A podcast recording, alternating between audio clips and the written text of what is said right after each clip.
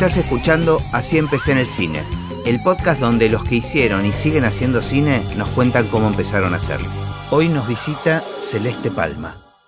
Bueno, vamos a contarles a nuestros oyentes que en este capítulo de donde estamos hablando entre dos personas que hacemos sonido, Sí. eh, estuvimos charlando durante 45 minutos, Sí. se cortó la luz en toda la ciudad, suponemos, y perdimos todo lo que grabamos. Todas las genialidades. Todas las genialidades. Así que va a ser el primer caso donde vamos a, a tener que hacer una toma 2 de una conversación Parece espontánea.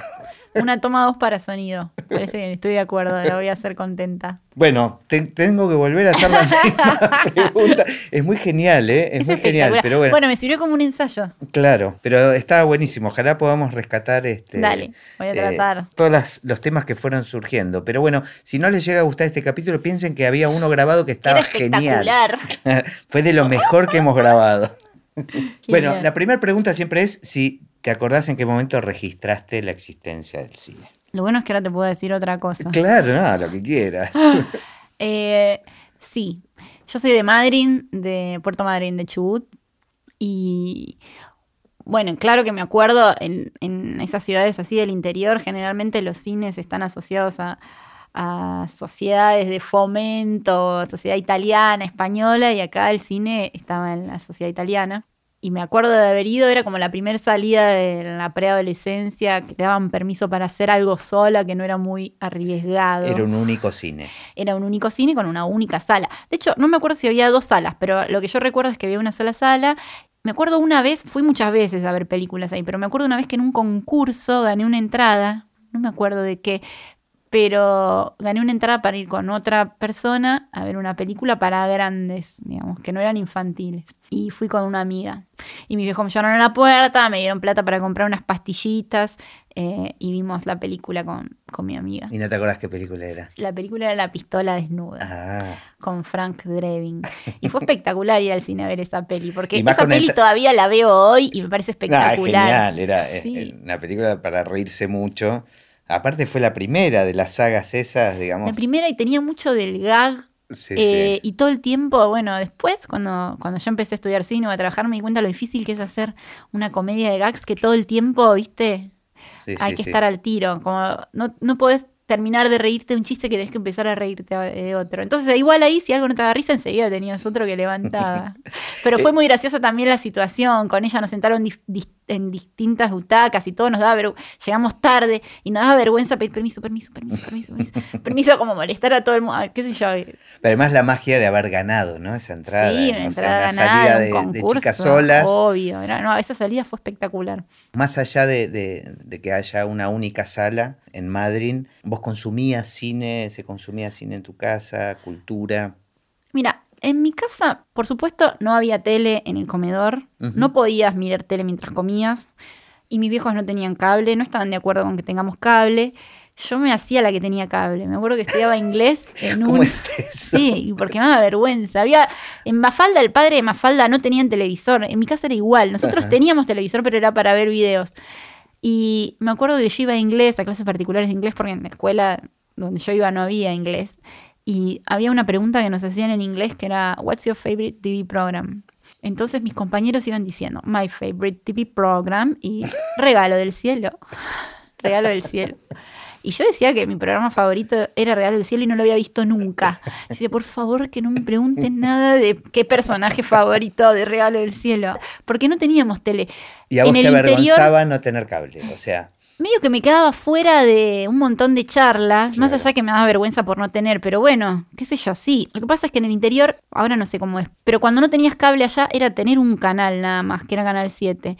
Eh, ATC y Canal 7 de Rawson. Eran dos, pero a veces Canal 7 de Rawson, que es el canal regional, era una repetidora de, de Canal 7 y la programación terminaba a la medianoche y empezaba al mediodía. Yo iba al- a la escuela a la tarde, entonces a la mañana no veíamos tele. Medio que no veíamos tele porque no podíamos hacerlo. Entonces lo que te decía es que no teníamos mucha opción. Acá, si vos no tenés cable, tenés cuatro canales. o sí. cinco. No sé si Canal 2 de La Plata. Pero allá no tener cable era no tener nada. claro. Y mis viejos siempre estuvieron en contra de eso, pero había un par de programas. Mi viejo estaba en contra de ver tele, pero los sábados o los domingos veía carburando. Yo me acuerdo perfecto. A las mañanas era en la cama. Ellos tenían el- la tele en el, en el dormitorio y nosotros nos sentábamos a ver, carbur, qué sé yo, carburando. Veías lo que había. Igual me- me- no me parece menor que, que ese sea uno de los programas de de la banda de sonido de tu infancia, Ah, sí. digamos, ¿no? Porque, Sí. Y que te dedicaste al sonido, porque, Sí, digamos, en esos programas el sonido era fundamental, sí era fundamental. ¿no? Para el fanático de, de los fierros, el sonido lo es todo. Totalmente, totalmente. No me he dado cuenta de eso, pero había algo. Bueno, y mi vieja es. eh, mis viejos, ninguno, por supuesto, se, digo por supuesto, porque vivir en el, en el interior y dedicarte al cine es un poco difícil, ahora no tanto, pero mi viejo es contador público y mi vieja es profesora de literatura. Entonces, como que supongo que el cine era. un- En, en mi caso era como una combinación de la parte más humanista. Con mi vieja siempre leímos un montón de libros y de literatura, y yo leía el diario y leíamos el diario todos los días. Eso sí llegaba. El diario llegaba igual tarde, porque por ejemplo, mis viejos compraban en ese momento página 12, entonces llegaba al otro día a la tarde. Vos leías noticias del día anterior anterior. ¿Entendés? Eran Claro. noticias viejas, pero eran leídas. Y con la literatura leías este, ficción. Leía mucho. Mi mamá nos hacía leer de chiquitos. Y había algo que hacía mi vieja que estaba buenísimo, que espero poder hacerlo con mi hijo, que es cuando no conocíamos una palabra, la íbamos a buscar al diccionario. Teníamos el diccionario ahí, bueno, más cerca que la tele. El diccionario estaba al lado de la mesa. Entonces ibas, buscabas una palabra. Después estaba bueno, bueno, para los errores de ortografía, es- leer era un montón. Digamos, como era un problema menos para resolver. Ahora vos me contabas antes, que En la charla anterior. en la charla anterior, Si no, eh, si no se grabó, no existió. El tema, no, bueno, podemos apelar a algo que nadie obvio, puede comprobar, obvio. así que podemos hablar de cosas que hablamos antes que tal vez no hablamos. Sí. Pero me mencionabas los sábados a la noche que sucedía algo en tu casa que era interesante. Claro, lo que pasaba era que como teníamos solamente un canal y mi viejo veía lo que había, digamos, eh, los sábados a las 22 estaba función privada. Y bueno, era sábado de la noche y medio nos mandaban a dormir, pero la casa de mis viejos era un pasillo largo, digamos, estaba la cocina, el living, y salía un pasillo que terminaba en el televisor. Si ellos no cerraban la puerta, vos podías ver tirada en la alfombra, como hacía yo. O sea, a Porque la no estaba izquierda quedaba. No, no estaba permitido, pero no, no había una actitud de que no estaba permitido, sino que era bueno, anda a dormir, es sábado y también esta, este programa no, No era para chicos. no era para chicos. Y yo tenía 12 años, no sé, medio empezaba a tener como esa como esas inquietudes de ver películas un poco más de, dejas de ver dibujitos y ves algunas películas con actores y bueno, me tiraba en la alfombra, de hecho no sé si mis viejos saben esto, pero me tiraban en la alfombra y veíamos veía No las películas que estén ahí. No te van a ir a castigar ahora. Imagínate, ¿te imaginas? Eh, no, y veía, veía pelis, no sé, películas de Fellini, eh, de Buñuel. Bueno, las películas que pasan, de la Coca Sarli también. Ay, bueno, más por ese lado creo que no me dejaban ver Claro. las, las pelis. Y después, cuando yo estudié cine en una escuela del Estado, que antes se llamaba ENERC, ahora se llama, perdón, antes se llamaba CERC, ahora se llama ENERC, cuando yo empecé a estudiar se llamaba CERC. Cuando rendí examen o, o cuando tuve que pasar eh, algunas pruebas al principio, muchas películas yo ya las había visto de Kurosawa, me acuerdo. Y como que era un lugar conocido. No te puedo decir que me acordaba de, la- de las pelis, pero había unas películas de... Había películas del neorrealismo italiano que yo ya las había visto. Tenía ese recuerdo, ¿viste? Cuando ¿Y te da un placer ese reencuentro? era un lugar conocido. ¿viste? Cierta seguridad. Sí. Para mí rendir un examen era muy difícil. Yo nunca había tenido problemas en el secundario. eh, me iba bien, digamos. De hecho, hay una cosa que es un poco graciosa, que cuando yo me vine a estudiar a Buenos Aires y no sabía bien qué iba a hacer, empecé a estudiar cine. Y volví, me encontré con la mamá de una compañera mía del secundario. Y a mí me iba bien, o sea, estaba en la bandera, esas cosas. Y me dijo, ah, ¿qué estás estudiando? Ah, viniste, sí. Sí, vine por unos días. ¿Y qué estás estudiando en Buenos Aires? Y yo le digo, estoy estudiando cine. Me dijo, ay, qué pena. Claro, eras tan como buena que alumna, ¿no? claro, si a vos te iba re bien, ¿cómo va? Como que era algo, Claro. viste, como que no tenía ningún beneficio, no iba a ser exitosa, digamos, o no sé. ¿Y cómo apareció la opción del cine, digamos, como, como Yo no sabía qué iba a hacer y mi viejo a su manera trató de ayudarme y me dijo, bueno, vamos a hacer un test vocacional como para que tengas una orientación que, digamos, se arrancó todo bien y después me dijo, pero el resultado lo tenés que hacer, tenés que estudiar lo que dé el test. Y yo empecé a decir, uy, Dios, empecé a mirar las materias que estaban en, en los libros, de, no sé, esos de eh, orientaciones vocacionales, no sé cómo se llaman. Y dije, no, mirá si me sale, no sé, mecánico dental. y tengo que ir a hacer Te eso. dio miedo lo que te podía llegar a Sí, salir. el veredicto. Eh, y bueno, no. no hice nunca eso con el psicólogo. Y había una prima que era fonoaudióloga, a mí me pareció interesante, ella me había contado. Y cuando le dije a mi vieja que iba, que iba a seguir eso, me dijo, qué pena, vas a hacer fonoaudiología, qué pena, yo pensé que ibas a hacer algo más relacionado al arte. Ah, mira. Y ahí yo dije, pero mamá, vos me tenés que decir al revés. La... Y no, y de hecho ella averiguó un montón, vino a Buenos Aires, encontró unas escuelas de cine y me dijo, mira, acá hay una que parece que el Instituto de Cine tiene una escuela, qué sé yo. O hay sea, que rendir ella un estaba examen. como interesada en que haga cine. Sí, mi vieja le gusta mucho el cine, todavía va a un cine club, organizamos una vez un encuentro de cine en Marin, ella le encanta el cine y bueno, yo lo pude desarrollar. Ajá. O sea, ella fue más por el lado de, daba clases y, y, bueno, estaba del lado de la lengua y la literatura. Para mí eso fue un montón, porque después también empecé a estudiar sonido, pero, pero un año después empecé guion en la escuela de cine. Entonces, como que por ese lado me parece que... Y a mí me gusta mucho escribir, no lo, no lo hago, la verdad. Bueno, entraste al DENERC. Bueno, y antes en la NERC, cuando te anotás, tenés que elegir una especialidad. Y el año que yo empecé, arrancaba la carrera de sonido. Entonces, para mí eso fue como una señal. Y dije, acá está bueno. Me anoto est- en esto que es acá. nuevo, ¿no? No, Sí. no era porque tenías un conocimiento. Bueno, como iba a ser fonodiología Ah, y había algo técnico similar, digamos. Y la verdad, cuando me preguntaron, esa misma pregunta que me haces vos me la hicieron en el examen de ingreso. Y me dijeron, ¿por qué te parece sonido? Y yo dije, mi respuesta, o sea, como que la filtré antes de que salga por mi voz en mi mente. Y lo que pensé fue, tampoco me gusta mucho cómo suenan las películas argentinas, porque no las entendía, no las escuchaba. Y es todavía hoy pasa que a mí hay gente que me pregunta por qué las películas yankees suenan mejor que las argentinas. ¿Qué hay de diferencia? Ajá. Es una buena pregunta, ¿no?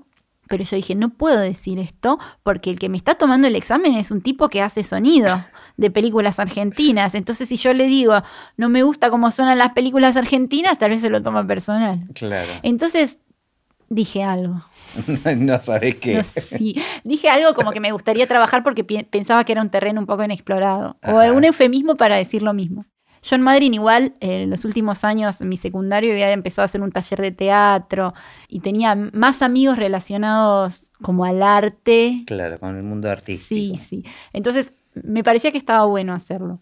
Y bueno, y empecé ahí. Y enseguida te ubicaste como sonidista, digamos. Sí, como En- microfonista en los- en los, primero. cortos. Claro, cuando yo empecé, las camadas anteriores no habían tenido sonido, entonces le faltaba en sus trabajos prácticos de todos los años Ujú. alguien que, que se encargue del sonido. Generalmente lo hacía otro, no sé, tal vez le dan al guionista o al montajista que en rodaje no tenían nada que hacer, tenían que hacer el sonido. Entonces, claro, como había un montón de lugares y además yo tenía la ventaja, yo ahí tenía 17, pero no trabajaba, entonces tenía un montón de tiempo y quería aprender. Y en esa escuela son todavía, ¿no? Pero éramos muy pocos, entonces terminabas conociendo a todo el mundo y de un lugar ibas a otro, sí, empecé a trabajar a full. Y no, o no sea, te- hice un intermedio entre eh, aprovechar todas las oportunidades Claro. aprendiendo. Y a la vez te despertó algún interés también, o sea, sí, fue lo que más me gustó. Eh, o sea, no te atraía la idea de dirigir. eh, no, nunca. Ajá. ajá. No me interesaba. Bueno, después sí un poco escribir, de hecho por eso seguí guion, pero yo sabía que me gustaba hacer sonido, me parecía intrigante.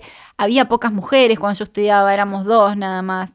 Y De hecho, sigue habiendo pocas mujeres sonidistas, sobre todo de directo, que sí, es- lamentablemente somos muy pocas, igual ahora más que cuando yo empecé, por suerte, porque muchas chicas se tiraron a hacer sonido. Bueno, de alguna manera me entusiasmaba mucho que vengas porque me parece este, que comunicar y mostrar otros modelos puede estimular a, a muchas otras chicas también a, Sí. a- a ¿Sabes qué? especializarse en algo que tal vez este, no... Tal vez piensan que no porque no hay, por algo debe ser, ¿no? Pero no sé si hay algún rubro en el cine que no pueda hacer, No me parece. no lo puede hacer una mujer, No, creo Un que hombre- el motivo es el mismo por el cual no Digo, se no. jugaba al fútbol o al básquet. Obvio. No, dije digamos, mal. Digo, es sí un motivo sé. inexplicable, ¿no? En definitiva. Yo lo expresé mal, es, sí sé, no hay ningún rubro en el cine que no lo pueda hacer una mujer. Claro. Supongo que las, las especialidades relacionadas a la fuerza, por ejemplo, un gaffer, un eléctrico, antes no llamaban mujeres, había, hoy hay un montón también, por suerte. Por suerte y también por perseverancia de las chicas que son gaffer y, y eléctricas, no es solo suerte. Que antes estaban relacionadas a eso, que había que hacer fuerza para subir un farol enorme, y la verdad que lo puede hacer cualquier persona, porque la verdad es que si no lo puede hacer un hombre porque se va a joder la espalda, También se le va- puede joder una, una, mu- mujer. Sí, tal cual, es lo Obviamente. mismo. Es lo mismo. Obviamente. Yo creo que está sucediendo algo interesante ahora, que en esta bisagra que está viendo, donde, Sí. de- donde se busca igualdad de oportunidades, eh, tal vez a, las pioneras, que un poco es tu caso, le juega a favor y en contra, ¿no? El ser mujer en un mundo que habitualmente era de hombres. Por un lado, hay mucha gente tratando de fomentar esta igualdad de oportunidades, entonces en ese sentido juega a favor, pero también sigue siendo un mundo con mucho prejuicio o muy influenciado por, por la historia, donde era un mundo de hombres, ¿no? Sí. Bueno, esta pregunta siento una presión porque cuando me la hiciste se cortó la luz. es verdad, que no se corte otra vez. A empezar Igual nos salteamos un montón de cosas que ya hablamos, Sí, sí. pero que las quiero retomar, pero bueno, Dale. vinimos por este lado que me parece es un tema importante. Bueno, en mi caso, eh, yo pude trabajar porque, primero porque algunos profesores me dieron una oportunidad. A veces cuando decís lo de la igualdad de oportunidades, en realidad pienso que todavía no es igualdad de oportunidades. Creo que ahora hay que darles más oportunidades a las, Estoy de acuerdo. a las más relegadas, digamos que somos las mujeres, hasta después de cuando Hasta se que- demuestre a- que es todo igual y hasta bueno. que deje de tener Sí, importancia, hasta que haya pero una hoy es importante. Sí. Y a mí había un profesor en segundo año que me que cuando yo agarraba la caña para hacer prácticas y que eran micrófonos recaros, eran los micrófonos Schweppes y él muy amablemente los llevaba para que nosotros practiquemos y bueno, el tipo le da miedo que a mí se me caiga la caña con un Pero era dentro de su... O sea, era- él era muy amable, no era un tipo como despectivo con las mujeres, pero No, no, eso es parte de la, de la ignorancia, de pensar que, bueno, nunca había visto una, una chica, además yo tenía 20 años, no sé, que agarre un micrófono tal vez se me iba para adelante. Y a mí eso, en vez de ponerme nerviosa, me daba más coraje, te digo. Porque hay como una cosa de demostrar que no lo haces consciente como que estás haciendo camino. Pero no por los demás y por las que vienen atrás, sino No, por porque es, lo- vos. es tu realidad. Porque ¿qué piensan? Que yo no voy a poder... ¿Sabes qué? Claro. Ahora lo voy a hacer mejor. Entonces, en un punto fue un estímulo. Yo Bueno, es pienso que a que veces te- las limitaciones te hacen ir más adelante. Ese es, Es un poco una lo que te decía de, que juega a favor y juega en contra en Sí. algún punto. Pero creo que el objetivo sea que deje de ser un tema, que el género no tenga importancia en ninguna profesión. O sea, Claro, que claro. no pase por ahí. Pero me parece que todavía falta un, un Había largo como- recorrido. Había otras cosas que también, digamos, como siempre eran hombres y entonces en algunos momentos las actrices había que hacer escenas más jugadas, se sentían más cuidadas, se veía una chica también. Pero eso está relacionado también a que tal vez las- muchas actrices habían sido descuidadas durante muchos años y tal vez había técnicos o gente que, no sé, o las miraba mal o, o las hacían sentir incómodas. Entonces cuando iba yo, que era mujer, ellas estaban más tranquilas, yo les podía poner el micrófono, las podía tocar, digamos, sin que ellas sientan, Claro. sientan que había algo incómodo. Y yo las entiendo también, porque probablemente pasaron momentos incómodos. Entonces ahora eso también está cambiando y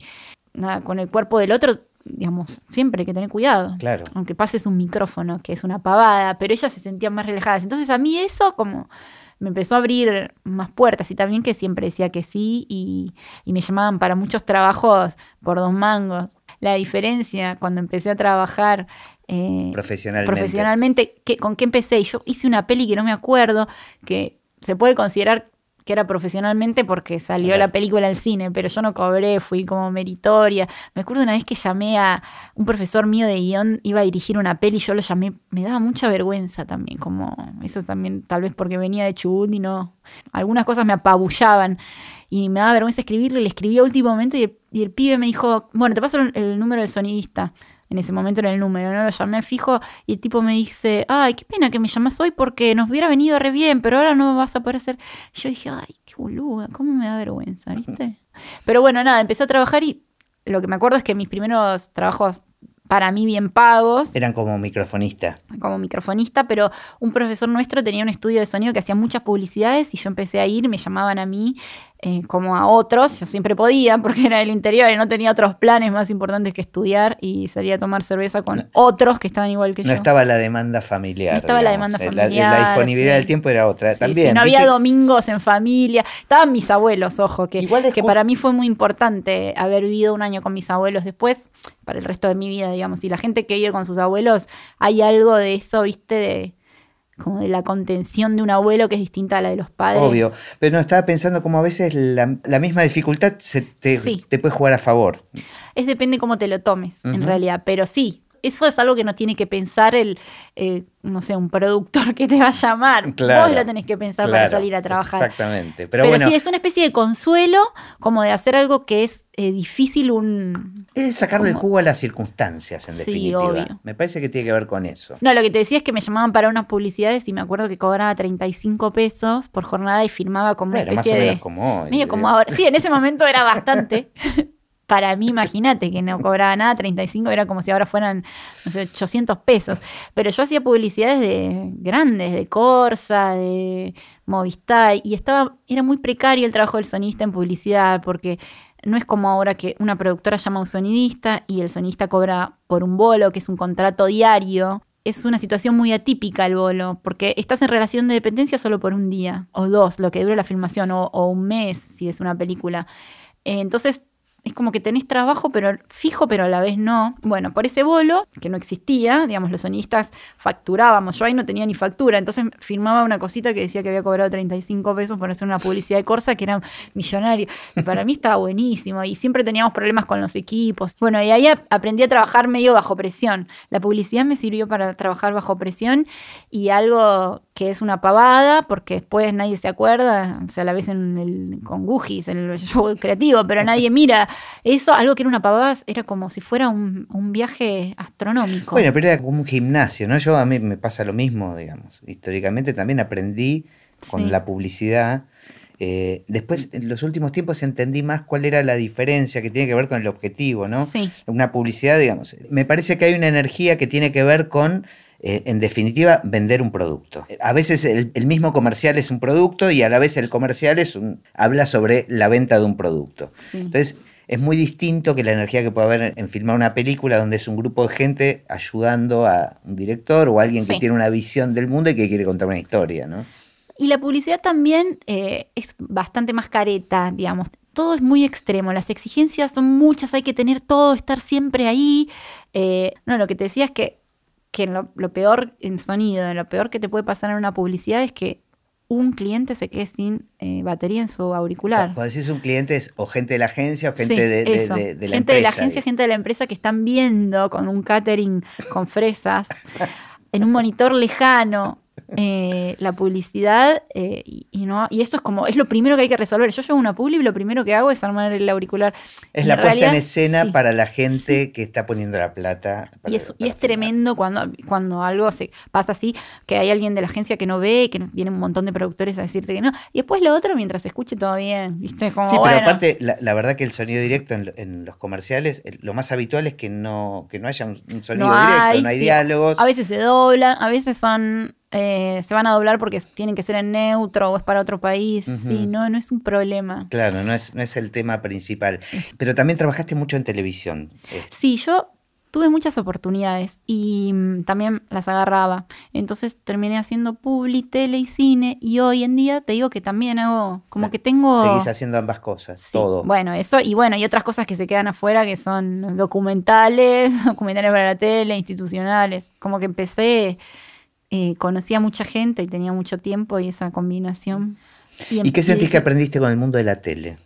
Lo de la tele, lo que yo siento que aprendí también es algo que va modificándose, porque antes la tele cuando yo empecé a trabajar era, era efímera. O sea, vos decís un programa que la gente la, lo veía mientras estaba haciendo otra cosa. La tele era como una compañera de otros momentos. O sea, había gente que comía y miraba la tele o mientras ordenabas tu casa.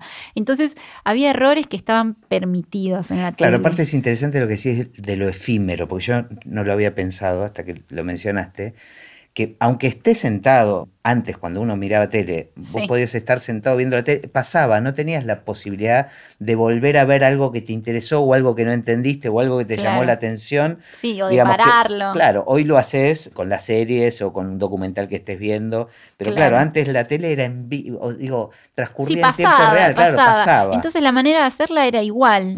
Vos tenías, che, bueno, pero acá, no sé, se le ve el micrófono, bueno, no importa. Como cosas que pasaban. O no se entiende bien, acá este, este personaje habló y no tenía que hablar, bueno. Entonces vos aprendías como que esos errores podían pasar, que en el cine era todo lo contrario porque un error tuyo iba a estar amplificado. Claro. digamos. Y además la gente va y elige ver esa película. O, o la elige en un videoclub, lo mismo. Videoclub, también qué antigüedad. Vos no dijiste rebobinar, pero yo dije videoclub. Eh, o bueno, en Netflix, la eligen, ¿no? Hay como una... Claro. La tele era como... Bueno, pero eso cambió porque eso, por lo que decíamos, porque los contenidos, además, que los podés ver, mucha gente que trabajaba en cine empezó a hacer televisión, muchos directores de cine con las nuevas, bueno, las nuevas viejas políticas de fomento, eh, como que mejoraron, le sacaron como ese, ese estigma que tenía la tele de ser mala calidad. Sí, sí, como que estaba muy separado el cine. Muy y- separado, y como que uno era arte y lo otro era algo medio superficial. Y, y también era porque era depende de lo que veías. probablemente si veías algunos programas a la tarde y bueno, qué sé yo. Pero bueno, lo que yo te decía es que yo veía tele cuando era chica en Madrid y veía función privada y eso también era tele. Claro. Eh, a veces decir tele es un poco... Sí, hoy, no hoy sé. es más confuso todo, digamos. eh, Sí, las está nuevas más amalgamado. Sí, sí, la sí. tele tiene una calidad técnica. A veces, hace un tiempo, unos productores nos dijeron, me, me llamaron y me dijeron, bueno, necesitamos un precio. Como es para la serie web, no tiene que ser tan. Como que había una tendencia a que también lo que se veía en internet, sí, Claro. como que podía ser medio choto, de calidad baja.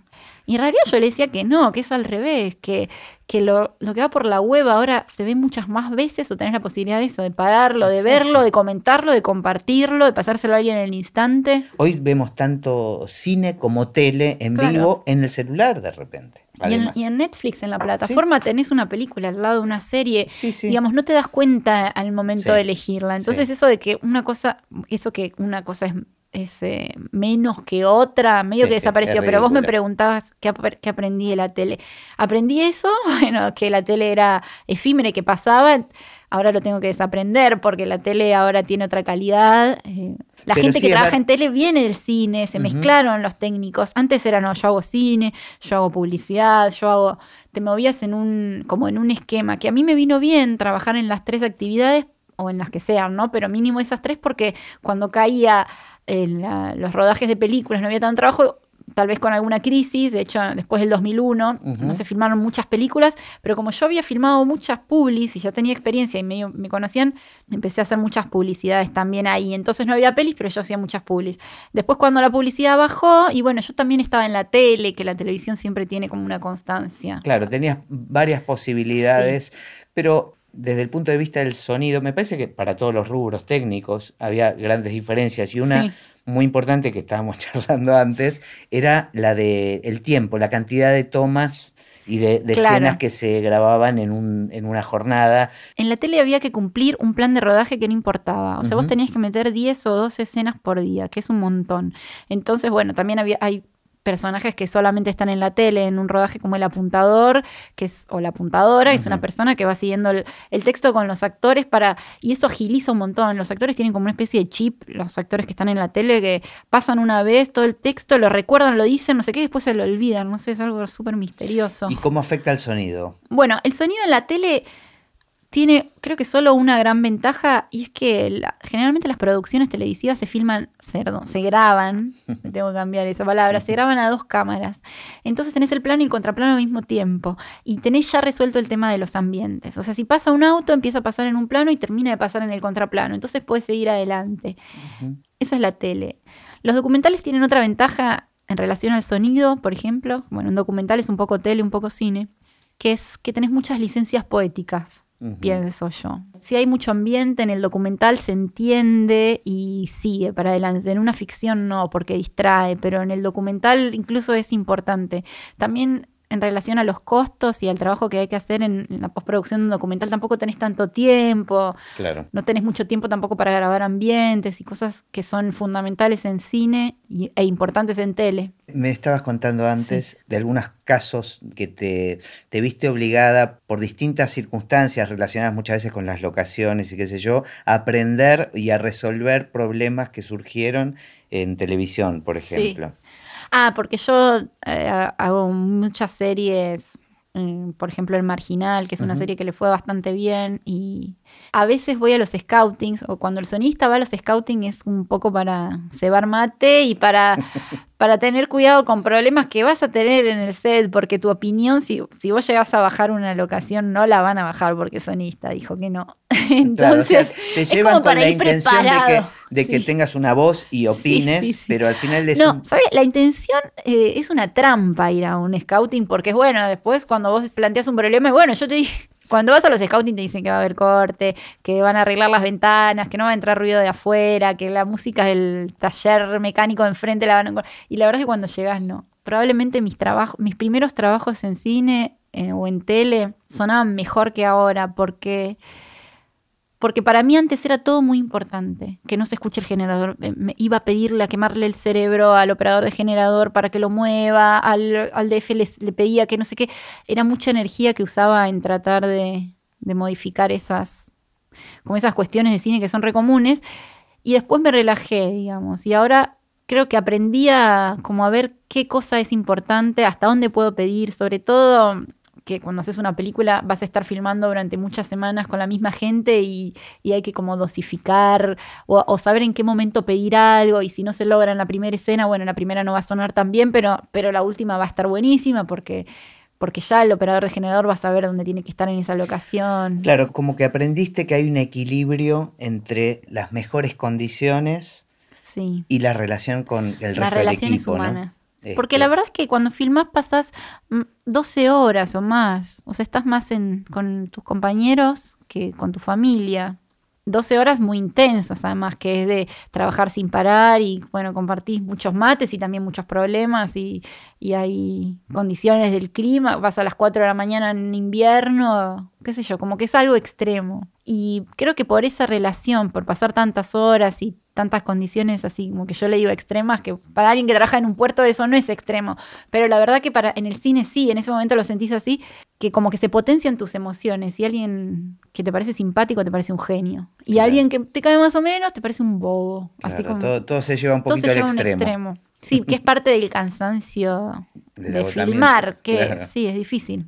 Y, por ejemplo, en esta serie, en, el marginal, las dificultades, ah. digamos, del microfoneo en gente que no tiene ropa, que está en cuero, o situaciones... De muchos personajes, que para sonido es un problemón. Digamos, es más difícil en sonido cuando hay muchos personajes son dos, tal vez para el camarógrafo, no sé, o vas con un angular, abrís el plano, entran todos, pero en sonido necesitas más micrófonos o más microfonistas.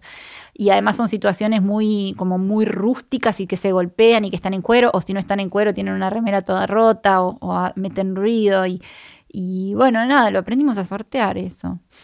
Eh, en sonido tu principal aliado, bueno, te tenés que llevar bien con todo el equipo, siempre bien con el catering, lo más importante.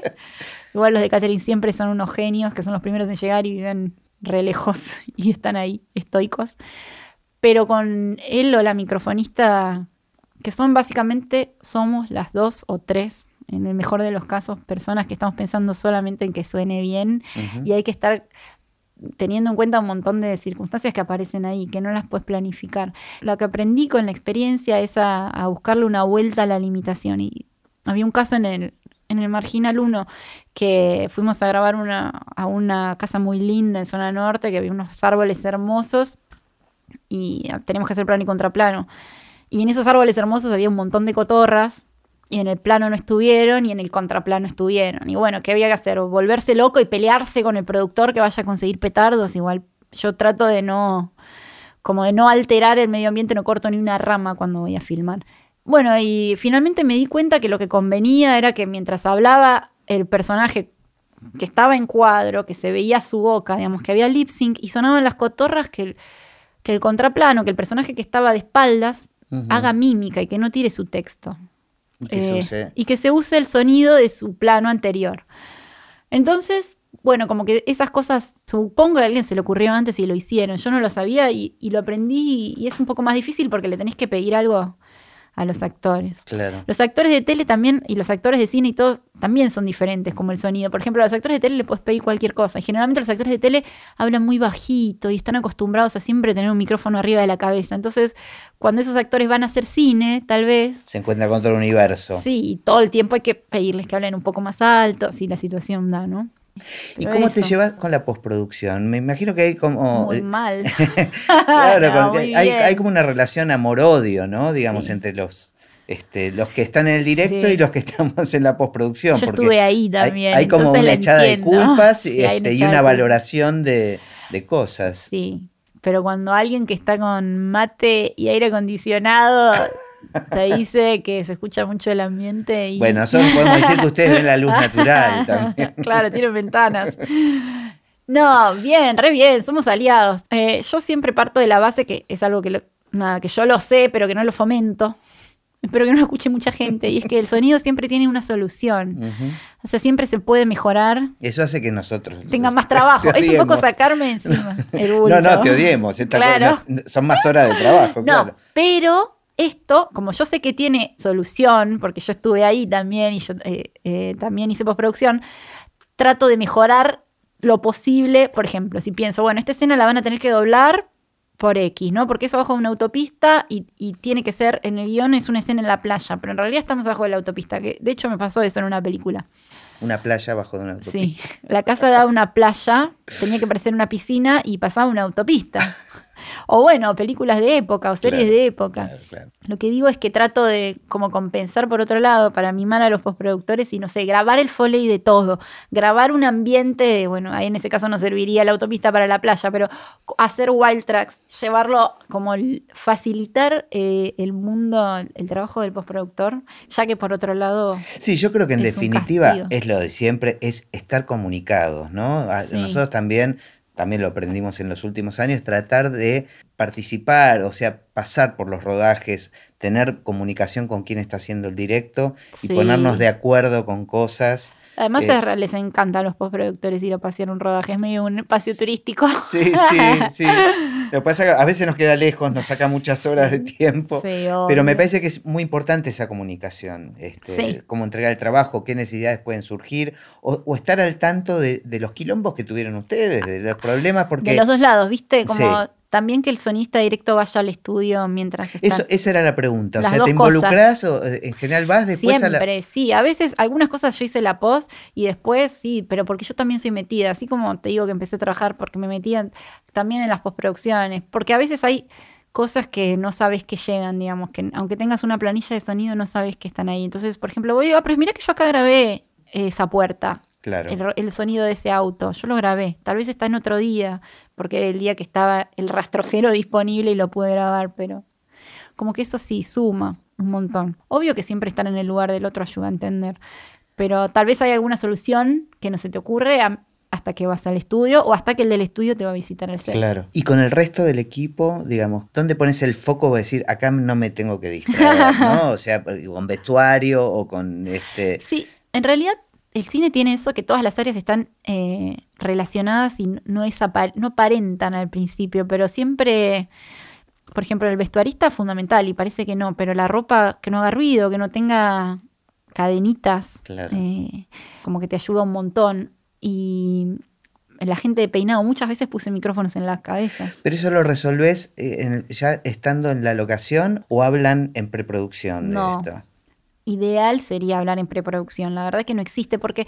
Pero en, las lecturas de guion no aparecen estas cosas. Sí, pero el vestuario, y si tiene una cadena, es algo que está solo, me parece, entre el director y el vestuarista. Sí. Eh, o bueno, hay una cosa que, por ejemplo, no sé, que, las bolsas del supermercado sean de, más allá de por la ecología, que no sean de plástico, si son de, de, cartón o de papel no hacen tanto ruido. Entonces esas cosas las vas viendo tenés que estar muy atento en los rodajes, porque son cosas que aparecen y además tenés un segundo para pedir entre silencio y que paguen los celulares, tenés que pedir que una bolsa no haga ruido. Bueno, pero por eso digo, no, no es muy importante anticiparse esas cosas. Sí, es importante eso y también saber hasta cuándo ceder, me parece que eso es lo que yo te decía que aprendí. Tampoco volver locos a los no demás. No volver locos.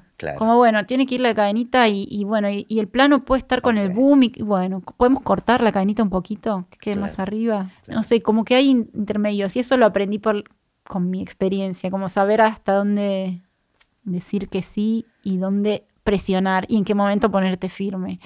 También eso lo aprendí, bueno, lo aprendí no, pero me sirvió cuando fui mamá, tengo un hijo de tres años y que yo no podía llegar agotada a mi casa, porque estar todo el tiempo presionando para peleando, algo que vos tenés razón, que tenés razón y que el otro no lo puede entender porque no sabe, pensás vos, ¿no? O bueno, y después entendés que el otro también le pidieron 600 veces mover el generador. Entonces ese tipo ya no, digo, que yo no podía usar toda mi energía en el set, que tenía que llegar a mi casa y estar pila para jugar. Como aprendés eh, a dónde, dónde vale la pena eh, invertir energía porque el tiempo está medio tomado. Vos no podés modi- Claro. modificar los horarios de rodaje, pero sí podés modificar la energía, tu nivel de prioridades y No, importancia. Y además esta cosa de, de ver qué es lo que está viendo el otro, ¿no? Porque, digamos, Sí. este, el micrófono puede meter una sombra que al director no le sirve o al, Oh, director de fotografía y, y para vos eh, la toma de sonido esa fue la que servía. Eh, Digamos, que es un conjunto de cosas que dejar conformes a todos es como muy... Y además el sonido difícil. hoy en día, no tanto como antes, pero siempre es relegado. Imagínate, o sea, el sonista nadie le da nunca bola, siempre parece. Por eso se, se terminan armando como unas eh, repúblicas separatistas dentro, que son los dos medios apartados, que tienen un lugar incómodo y chiquitito y siempre se, no sé qué, y siempre están corriendo y es como el último, el último orejón del tarro. Entonces, cuando estás en ese lugar de descuido, digamos, y tenés que ponerte eh, doblemente insistente en algunas cosas. Antes, no me acuerdo si fue en esta conversación o en la que perdimos por el corte de luz, pero mencionabas que cuando decidiste meterte en sonido, tomar la Sí. especialidad de sonido, las películas argentinas, esto lo habías pensado, no Ah. sonaban bien. Hubo también como un cambio de tecnología en los últimos Claro. años que facilitaron las cosas, pero ¿sentís que cambió eso de alguna manera? Sí, hay una paradoja también, es que los equipos de sonido no, no quedan obsoletos muy rápido como así la- las cámaras. Como la obsolencia tecnológica no, no afecta tanto al sonido. Lo que digo, es un micrófono que usábamos hace 30 años, si vos lo tenés ahora, no sé, un Sennheiser 416, anda bien y funciona bien y, y además son, son equipos que se la bancan y que, que no son muy sensibles, que se pueden romper enseguida. Entonces, sonido tiene eso raro. Tal vez los inalámbricos no, por una cuestión de que se gastan los cristales o cambian las frecuencias y quedan viejos o los cables se ponen duros. Pero como los equipos puedes seguir usándolos durante muchos años. A diferencia de las cámaras que enseguida... Pero igual mejoraron, porque No, antes, por digo, supuesto que en los mejoraron. 70 era muy común doblar películas enteras, digamos, Sí. ¿no? Totalmente. Eh, cuando rendí el examen me acuerdo que me preguntaron eso por qué había decidido estudiar sonido. Y la verdad es que había algo que yo no estaba muy segura todavía. No sabía si... No tenía la presión de pensar que iba a ser para el resto de mi vida, pero en ese momento pensé y dije, sí, es porque me parece que es un terreno para explorar. No me gustaba mucho el sonido, a veces no, no- no me parecía técnicamente bueno el sonido Pero las sentís que pelis. cambió realmente. Sí, gracias a mí. Sí, Gracias a vos. No, cambió, sí. Hay muchas escenas que se doblan y está bien doblar Sí, escenas. eso te iba a preguntar, ¿cómo, ¿cómo te sentís cuando te encontrás? Me imagino que más allá que tengas intención muchas veces de participar en la postproducción o acercarte Sí. a ver lo que están haciendo los que están haciendo postproducción de sonido, Sí. en muchos casos te encontrás con el trabajo hecho en el estreno de la peli, de Claro, repente, sí, o en la sala, y, y de repente encontrarte con algún doblaje que no te esperaba. ¿Cómo vivís Ahí está eso? el problema, lo acabas de decir. El tema de los doblajes me parece es que no te, lo, no te los esperás. Ajá. Porque si vos llegas a una escena sabiendo que eso se va a doblar, que es lógico, bueno, en las películas, yo hice películas grandes para Estados Unidos y los exteriores se doblan todos. Entonces es diferente, ya sabés que se va a doblar. Está bien, después tienen tiempos de postproducción y tienen estudio, o sea, tienen el tiempo de hacerlo bien. Claro. Pero ya todo el mundo sabe que se va a doblar. Vos no perdés eh, tiempo o, Sí, sí, o tratando de pedidos, sacar. claro, tratando de mejorar algo, de sacar una luz, una sombra, algo que te perjudica, porque en realidad sabes que tiene que ser una buena referencia. A veces pasa que te dicen que se va a doblar y no se dobla, y queda esa referencia. Por eso yo pienso, no sé si está tan bueno a veces hacer referencias eh, copadas, porque después van a terminar siendo directos Claro. y no tan buenos.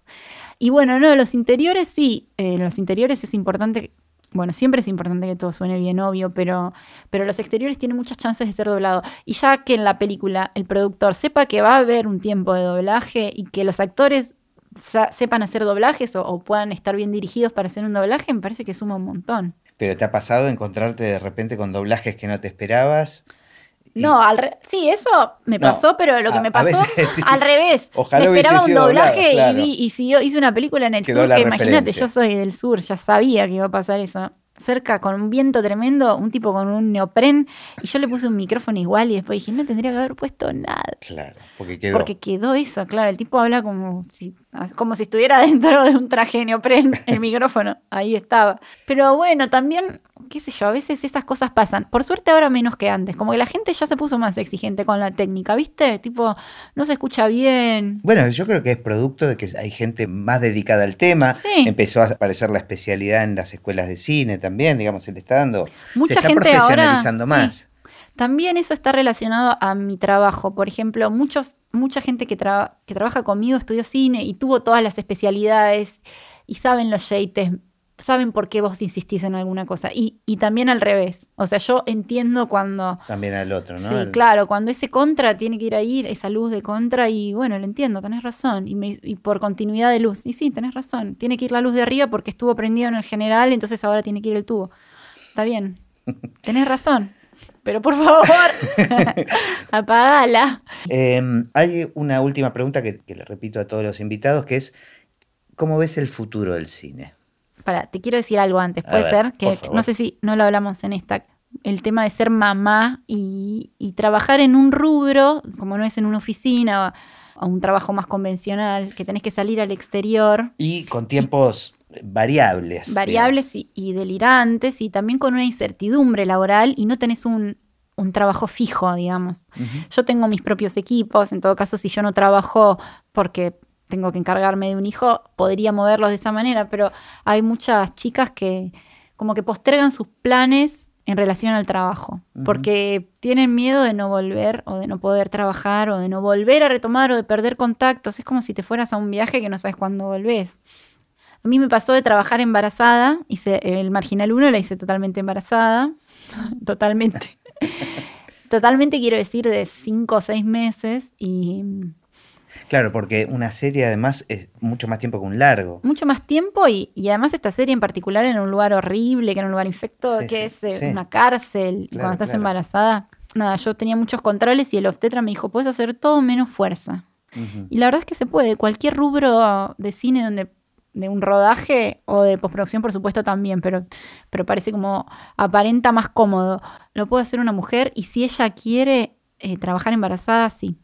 De hecho, te diría que en la segunda parte de un embarazo, digamos, el segundo trimestre de un embarazo, tenés muchas, eh, mucha energía y muchas pilas y tenés muchas ganas de trabajar.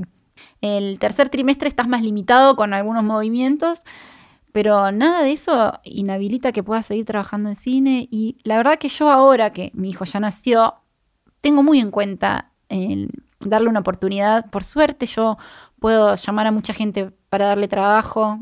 Yo paso muchos trabajos a mis colegas. Cuando alguien me llama y me dice si puedo hacer algún proyecto y yo no puedo porque ya estoy comprometida con otra cosa o por X, se lo paso a alguien pero porque yo soy así y soy remetida. A veces yo sé que muchos colegas míos dicen, no, no puedo, gracias por llamarme. Yo siempre paso a alguien. Está bueno primero para que lo sepan las mismas chicas que ese trabajo se puede hacer y también para que lo sepa la gente que, tiene, que le toca contratar. ¿no? El problema más grande que puede haber para una producción es que vos pidas un turno para ir al obstetra y que ese día te retires. Pero la verdad es que eso pasa todo el tiempo, no necesariamente para ir al obstetra, sino como en televisión es un trabajo constante, tenés a un turno de algo y te vas, o a un examen o algo, y están tus, compañeros, tus compañeras y compañeros que pueden, todos somos reemplazables en la tele, en el cine un poco más difícil porque sos menos, pero por un rato ahí se puede hacer perfecto. Sí vos te sentís con energía de hacerlo y si tenés ganas de estar en ese plan, porque también es muy exigente. Bueno, por supuesto, pero me parece que está buenísimo que, comuniques porque es una de las grandes excusas, ¿no? La maternidad en un montón de, de trabajos para no contratar mujeres. Sí, y no hay ningún riesgo en un rodaje que sea, digamos, que sea más peligroso para una persona embarazada que para una persona que no está embarazada, bueno, o para un hombre o una mujer. Una vez me pasó que yo estaba haciendo un programa de televisión y tenía que llamar a un reemplazo o a una microfonista, no me acuerdo, llamé a una chica que estaba embarazada. Por supuesto, yo no dije que estaba embarazada, yo sabía que estaba embarazada y cuando ella llegó, el productor me dijo, vos estás loca. Eso fue hace como 10 años. ¿Cómo me vas a traer, me vas a traer, así tal cual, a una embarazada al rodaje? Porque mira si le pasa algo, si se tropieza con un cable. Primero, cuando estás embarazada, vas con mucho más cuidado, digamos. Esos cables no tienen, nadie se tiene que tropezar con esos cables. Son pocos los accidentes que hay en set o en rodaje. Es igual que tropezarte con el cable de una impresora en una cualquier lado y a cualquier persona. Sí, sí, tal cual. Pero bueno, me parece que falta eso, como generar oportunidades. Yo siempre cuando tengo que pasar un laburo, a llamar a un microfonista, para mí es importante que sea padre. Una vez leí una nota en una revista de Martínez Suárez que que el tipo decía que sus películas podrían haber sido mejor técnicamente, pero él decidía trabajar con amigos y gente que él confiaba, aunque tal vez no sean los mejores técnicos. Y yo adapto un poco esa filosofía. Como prefiero trabajar con gente que.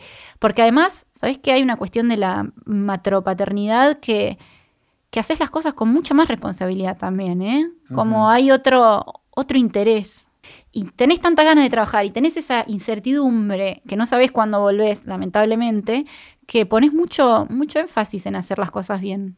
No digo que los que no son padres la hagan mal para nada, pero sí creo que es algo para subrayar, que, que a veces parece como una limitación eh, y en realidad es un, como una galera de oportunidades nuevas que salen.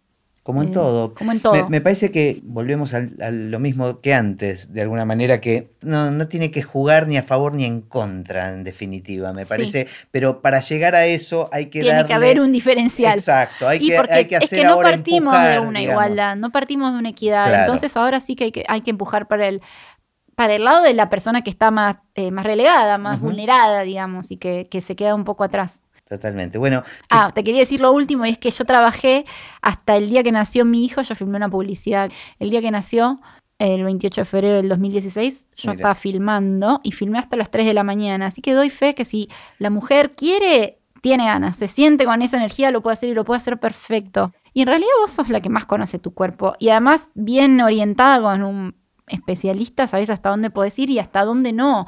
Y, y siempre hay alguien que puede hacer lo que vos no. Y la verdad que para sonido, que además está sentado en un rack con todas las comodidades y que te tratan súper y que, bueno, nada, estás bien, estás, estás contenido. Y lo podés hacer. Y tiene que ver con lo de manejar las energías de otra manera. Como poner el foco en lo importante y, y no perder tanto tiempo. Creo que si algo cambia cuando sos papá es la concepción del tiempo, ¿no? total. Futuro del cine. El futuro del cine. Bueno, tiene más de 100 años y, y sigue funcionando. Es un formato que ya se comprobó que, que va a trascender. Y además el cine tiene algo, viste, que viste que te acordás de películas que viste cuando eras chico y las podés describir perfecto, situaciones como que tienen algo de que te queda, que, Que pasa deja por huella, la ¿no? retina. Como- Sí, no, y por supuesto que el cine depende de un montón de, sobre todo de políticas esta- de Estado, de líderes que confíen en la cultura y que entiendan que la cultura es tan importante como es, más allá de las fuentes laborales, porque además es una industria que se autoalimenta, digamos, pero, pero además de ser una industria, lo importante que es el, nada, el bagaje cultural. Me parece que además es una manera de comunicar tan fácil, como tan fácil de asimilar para la gente que lo está viendo, como que es algo, como que es muy simple, me parece. Y tiene mucho trabajo atrás que es invisible. Hay un montón de gente que trabaja y no sabes. Y hay un montón de rubros que, que cuando vas a una película te sorprende. Sobre todo hay gente cuando vamos a las locaciones que alquila su casa por primera vez y, y vos entrás diciendo permiso, perdón, perdón, disculpa, permiso, permiso. Y el dueño de la casa no sabe, aunque te avisen que tanta gente hace una película. se Y sí, son un montón de un montón de energías focalizadas en una obra y bueno, puede salir mejor o peor, pero siempre para mí siempre es un éxito cuando una película se estrena. Y hay algo que me pasa con las pelis y es que a veces estoy filmando una película y, y lo veo medio flojo, y que cuando la voy a ver siempre me, me sorprende como bien, de buena, digo, mirá, qué bien, ¿no? Como... Sí, creo que los que trabajamos en el hacer de películas es, es más difícil juzgarlas eh, negativamente, ¿no? Porque uno sabe todo lo que hay ahí atrás y todas las variables que hay para que una película, entre Sí. comillas, falle, ¿no? Y sabes que siempre pienso que hay algo de todas las películas que, que se puede rescatar, que siempre aportan las películas sin duda. y que les que es un buen momento para el que lo está mirando, como que deja de hacer otra cosa. Las películas tienen eso que, bueno, no tiene la tele, no tiene la publicidad, que dejas de hacer todo para verla. Y bueno, imagínate si eso no es valioso. Bueno, gracias, Celeste, me la pasé muy bien. Yo también, qué buena idea que me llamaste.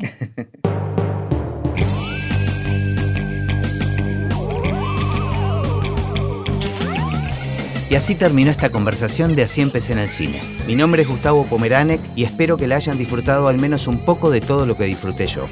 Recuerden que se pueden suscribir para escuchar todos los episodios que vamos subiendo en asíempecéenelcine.com. También nos pueden buscar en Apple Podcast, en Spotify o en cualquier otra aplicación de podcast. Los espero en el próximo. Chao.